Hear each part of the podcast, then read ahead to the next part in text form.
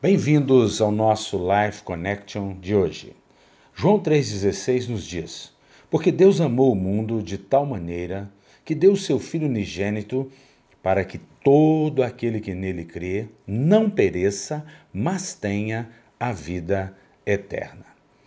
É, durante um bom período, uma transição na, na minha visão ministerial, eu conduzi a igreja para que a igreja fosse uma igreja simples e eu me baseava num livro chamado exatamente desta forma: Igreja Simples.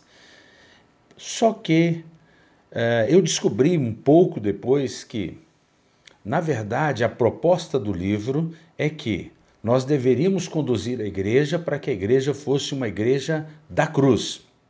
Uma igreja simples é uma igreja que se pauta na cruz. Eu concordo. Ocorre que a igreja simples diz o seguinte: que Jesus teve uma dialética com um fariseu que perguntou a ele qual era o mandamento da lei. E em resposta, Jesus respondeu que ele estava, que o maior mandamento da lei e dos profetas eram exatamente dois mandamentos, o resumo da lei toda: amar a Deus sobre todas as coisas e amar ao próximo como você mesmo. E então eu comecei a conduzir a igreja nesse caminho. Essa foi a transição para o entendimento pleno e a revelação da graça, que é o favor imerecido.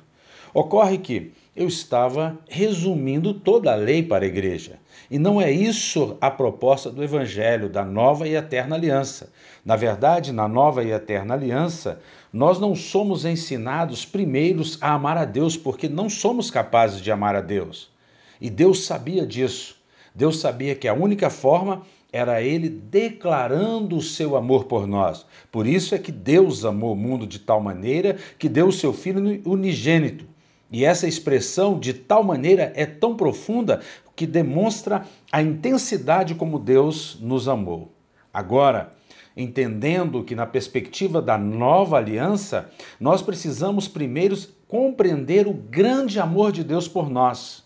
E aí então nós precisamos olhar para Romanos 5 de 7 a 9, que nos diz: Dificilmente alguém morreria por um justo, pois poderia, poderá ser que um, pelo bom alguém se anime a morrer, mas Deus prova o seu próprio amor para conosco pelo fato de ter Cristo morrido por nós, sendo nós ainda pecadores. Logo, muito mais agora, sendo justificados pelo seu sangue, seremos por ele salvos da ira. Ou seja, não depende nada de nós, tudo vem de Deus e é para a glória de Deus. E é ele que dá o primeiro passo. E aí então nós podemos responder a esse grande amor, sabendo que ele nos amou quando ainda éramos pecadores. E aí nós entendemos a expressão de 1 de João 4,17 que nos diz: Nisso consiste o amor, não em que tenhamos amado a Deus, mas em que ele nos amou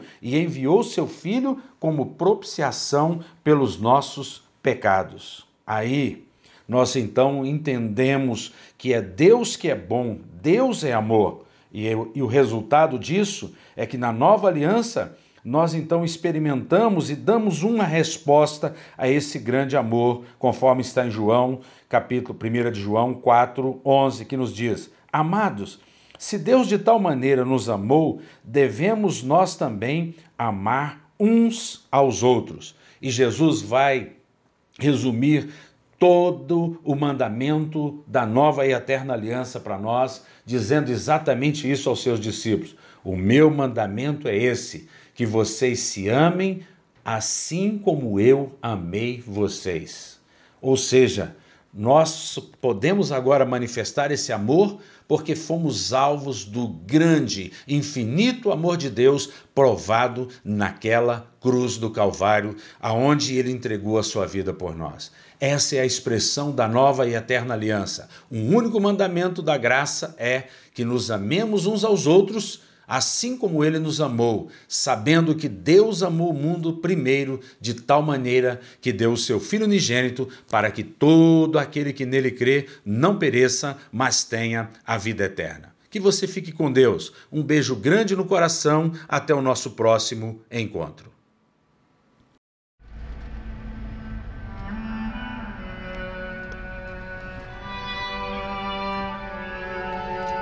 Bem-vindos ao nosso Life Connection de hoje. Texto escolhido, segunda carta de Pedro, capítulo 1, versículo 2, que diz: Graça e paz lhes sejam multiplicados pelo pleno conhecimento de Deus e de Jesus, o nosso Senhor. O nosso Senhor.